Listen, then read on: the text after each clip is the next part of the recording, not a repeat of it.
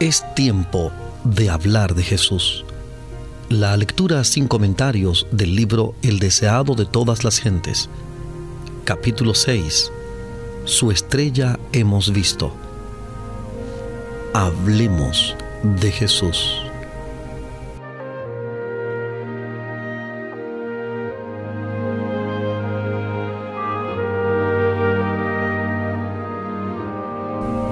Y como fue nacido Jesús en Belén de Judea en días del rey Herodes, he aquí unos magos vinieron del oriente a Jerusalén, diciendo, ¿Dónde está el rey de los judíos que ha nacido? Porque su estrella hemos visto en el oriente, y venimos a adorarle. Los magos del oriente eran filósofos, pertenecían a la clase numerosa e influyente, que incluía a hombres de noble alcurnia y poseía gran parte de las riquezas y del saber de su nación entre ellos había muchos que explotaban la credulidad del pueblo.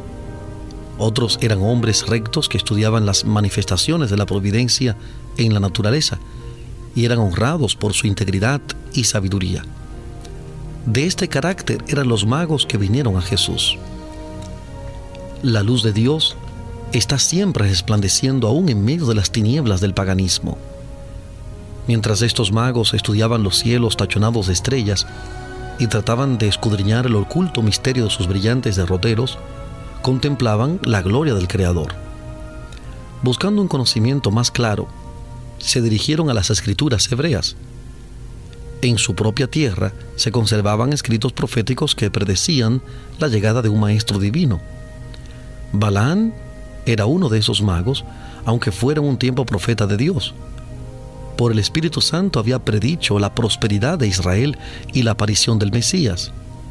Y sus profecías se habían transmitido por la tradición de siglo en siglo.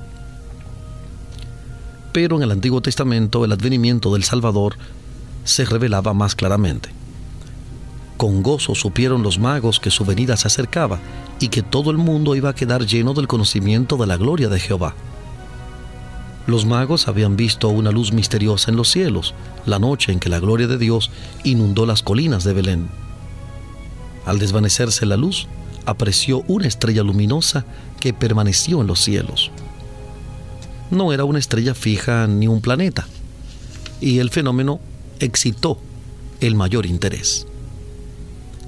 Esa estrella era un distante grupo de resplandecientes ángeles, pero los sabios lo ignoraban sin embargo, tenía la impresión de que la estrella era de especial importancia para ellos. Consultaron a los sacerdotes y filósofos y examinaron los rollos de los antiguos anales. La profecía de Balaán declaraba, saldrá estrella de Jacob y se levantará cetro en Israel. Números capítulo 24, versículo 17. Números 24, 17 ¿Podría haber sido enviada esta extraña estrella como precursora del prometido? Los magos habían recibido con gratitud la luz de la verdad, enviada por el cielo. Ahora esa luz se derramaba sobre ellos en rayos más brillantes. En sueños recibieron la indicación de ir en busca del príncipe recién nacido. Así como por la fe Abraham salió al llamamiento de Dios sin saber a dónde iba, Así como por la fe Israel siguió la columna de nube hasta la tierra prometida, estos gentiles salieron para hallar al Salvador prometido. En el oriente abundaban las cosas preciosas, y los magos no salieron con las manos vacías.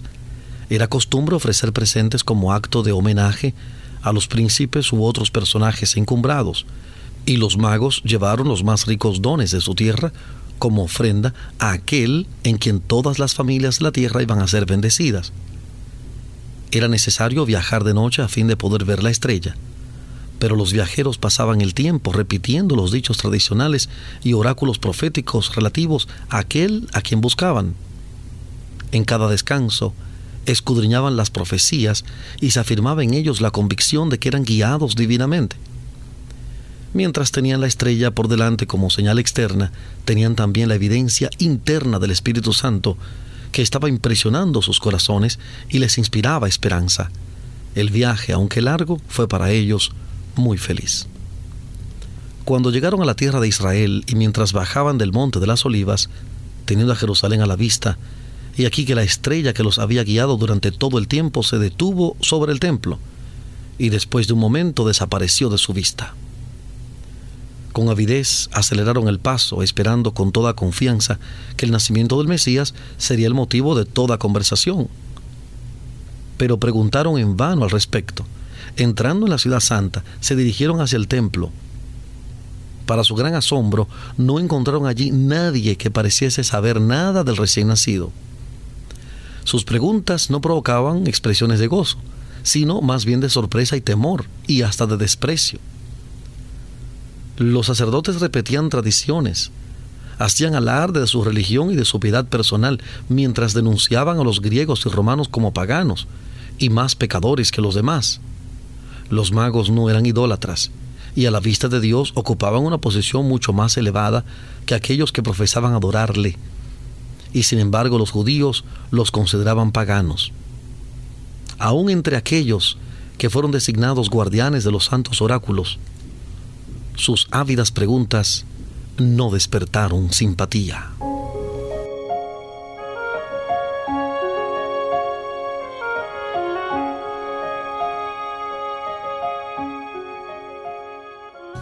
Estamos presentando la lectura sin comentarios del capítulo 6 del libro El deseado de todas las gentes. Capítulo 6. Su estrella hemos visto. En Hablemos de Jesús.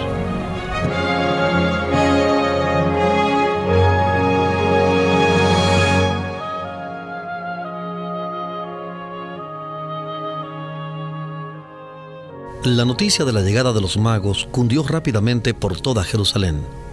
Su extraña misión creó agitación entre el pueblo, agitación que penetró hasta en el palacio del rey Herodes.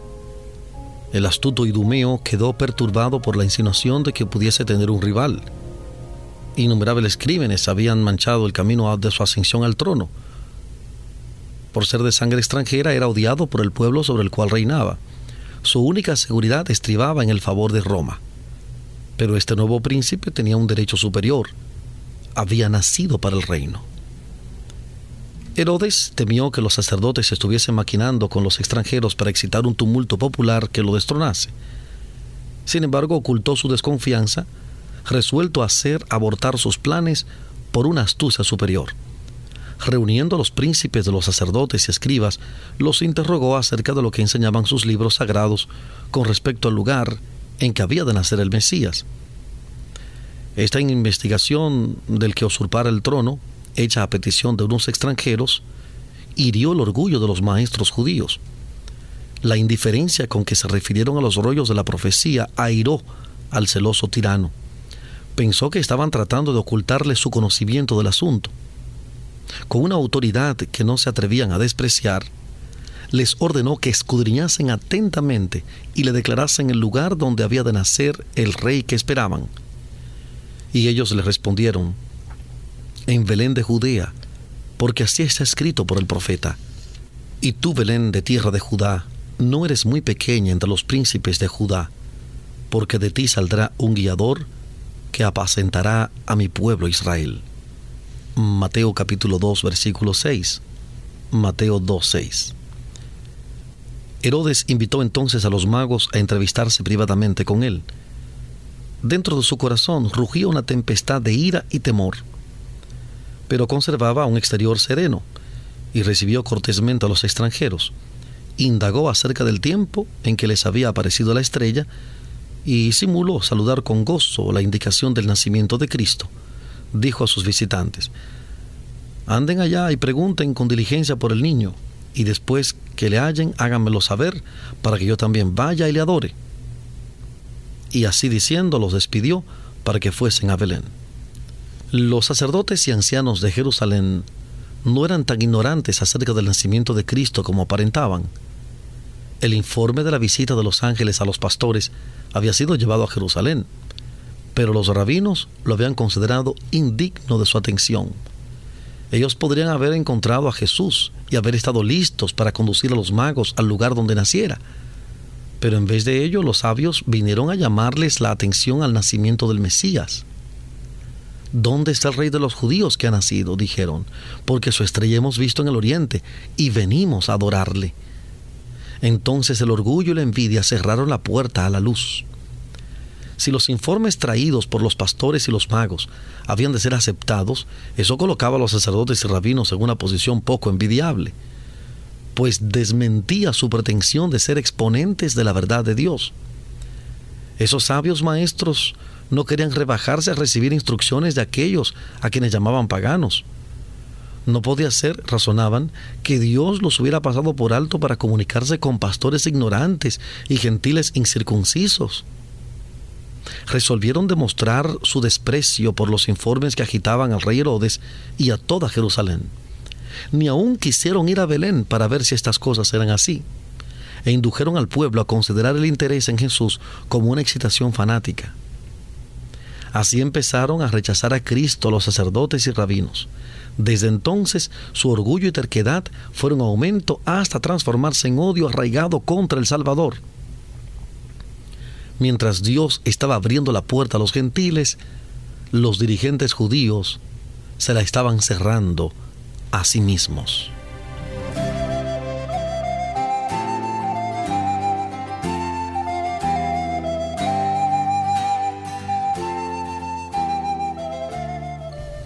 Estamos presentando la lectura sin comentarios del capítulo 6 del libro El deseado de todas las gentes. Capítulo 6 su estrella hemos visto en Hablemos de Jesús.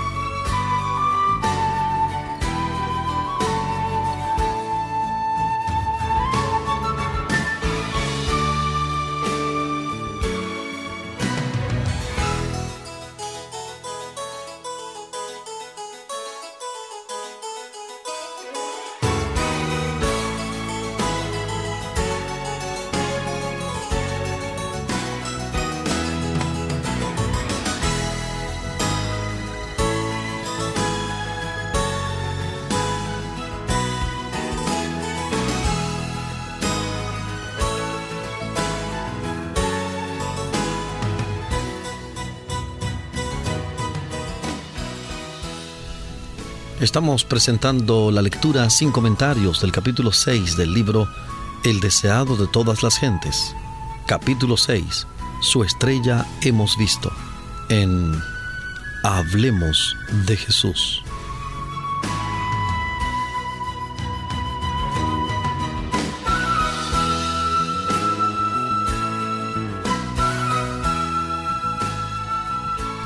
Los magos salieron solos de Jerusalén las sombras de la noche iban cayendo cuando pasaron por las puertas, pero para gran gozo suyo volvieron a ver la estrella, y ella los encaminó hacia Belén. Ellos no habían recibido ninguna indicación del humilde establo de Jesús, como la que había sido dada a los pastores.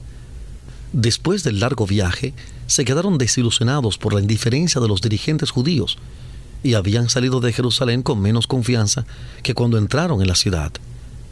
En Belén no encontraron ninguna guardia real para proteger al recién nacido rey. No le asistía ninguno de los hombres honrados por el mundo. Jesús se hallaba acostado en un pesebre. Sus padres campesinos sin educación eran sus únicos guardianes. ¿Podía ser aquel niño el personaje de quien se había escrito que había de levantar las tribus de Jacob y restaurar los asolamientos de Israel? ¿Que sería luz de las naciones? Y salvación hasta lo postrero de la tierra. Isaías 49, 6. Isaías 49, 6. Y entrando en la casa vieron al niño con su madre María y postrándose le adoraron. Bajo el humilde disfraz de Jesús, reconocieron la presencia de la divinidad. Le dieron sus corazones como a su Salvador y entonces sacaron sus presentes, oro e incienso y mirra. Qué fe la suya. Podría haberse dicho de los magos del Oriente, como se dijo más tarde del centurión romano, ni aun en Israel he hallado fe tanta. Mateo 8:10. Mateo 8:10.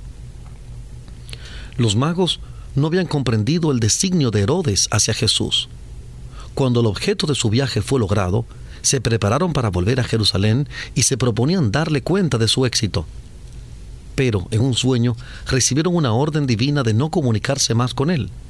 Evitando pasar por Jerusalén, emprendieron el viaje de regreso a su país por otro camino. Igualmente, José recibió la advertencia de huir a Egipto con María y el niño. Y el ángel dijo, Estate allá hasta que yo te lo diga, porque ha de acontecer que Herodes buscará al niño para matarle. José obedeció sin dilación, emprendiendo viaje de noche para mayor seguridad. Mediante los magos, Dios había llamado la atención de la nación judía al nacimiento de su hijo. Sus investigaciones en Jerusalén, el interés popular que excitaron y aún los celos de Herodes, cosas que atrajeron la atención de los sacerdotes y rabinos, dirigieron los espíritus a las profecías concernientes al Mesías y al gran acontecimiento que acababa de suceder. Satanás estaba resuelto a privar al mundo de la luz divina y empleó su mayor astucia para destruir al Salvador. Pero aquel que nunca dormita ni duerme, velaba sobre su amado Hijo, aquel que había hecho descender maná del cielo para Israel y había alimentado a Elías en tiempo de hambre, proveyó en una tierra pagana un refugio para María y el niño Jesús. Y mediante los regalos de los magos de un país pagano, el Señor suministró los medios para el viaje a Egipto y la estada en esa tierra extraña. Los magos habían estado entre los primeros en dar la bienvenida al Redentor. Su presente fue el primero depositado a sus pies, y mediante este presente, qué privilegio de servir tuvieron. Dios se deleita en honrar la ofrenda del corazón que ama, dándole la mayor eficacia en su servicio. Si hemos dado nuestro corazón a Jesús, le traeremos también nuestros donativos, nuestro oro y plata, nuestras posesiones terrenales más preciosas, nuestros dones mentales y espirituales más elevados, serán dedicados libremente a aquel que nos amó y se dio a sí mismo por nosotros. Herodes esperaba impacientemente en Jerusalén el regreso de los magos. A medida que transcurría el tiempo y ellos no aparecían, se despertaron sus sospechas.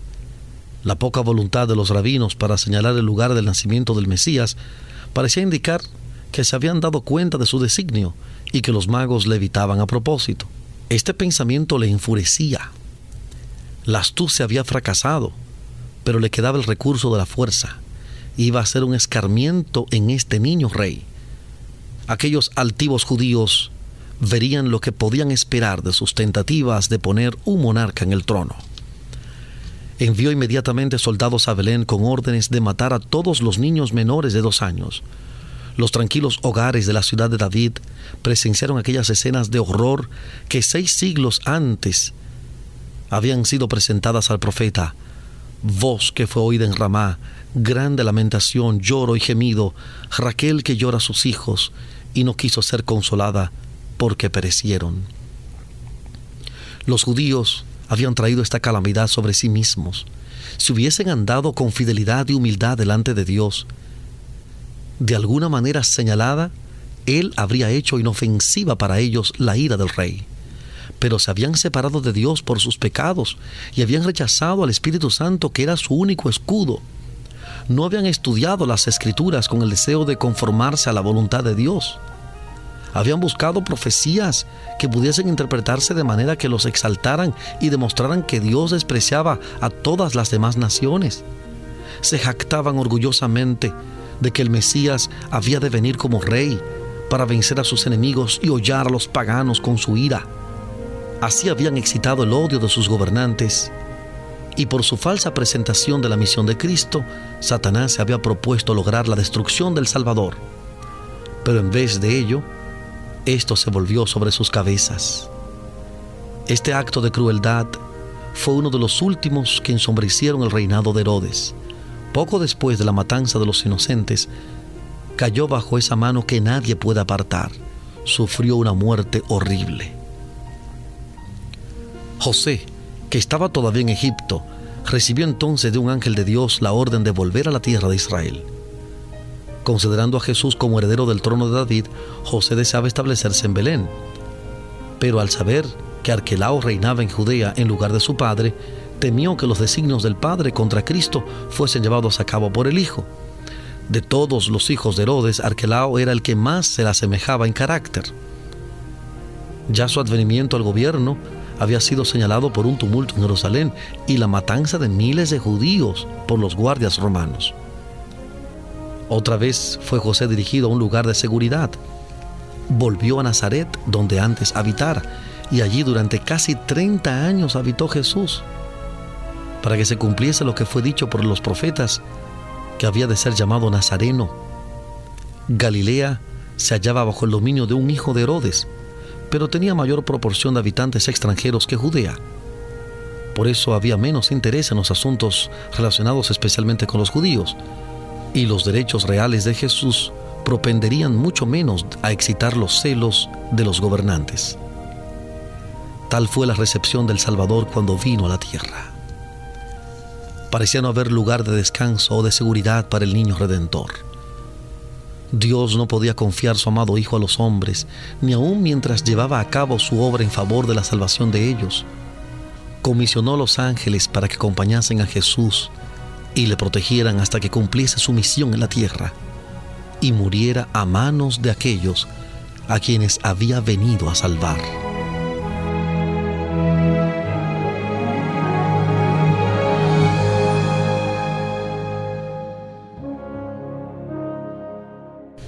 hemos presentado la lectura sin comentarios del capítulo 6 del libro El deseado de todas las gentes. Capítulo 6. Su estrella hemos visto. Este capítulo está basado en el Evangelio según San Mateo capítulo 2.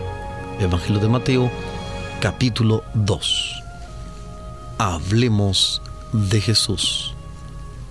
Omar Medina les agradece la fina gentileza de la atención dispensada. Que Dios les bendiga.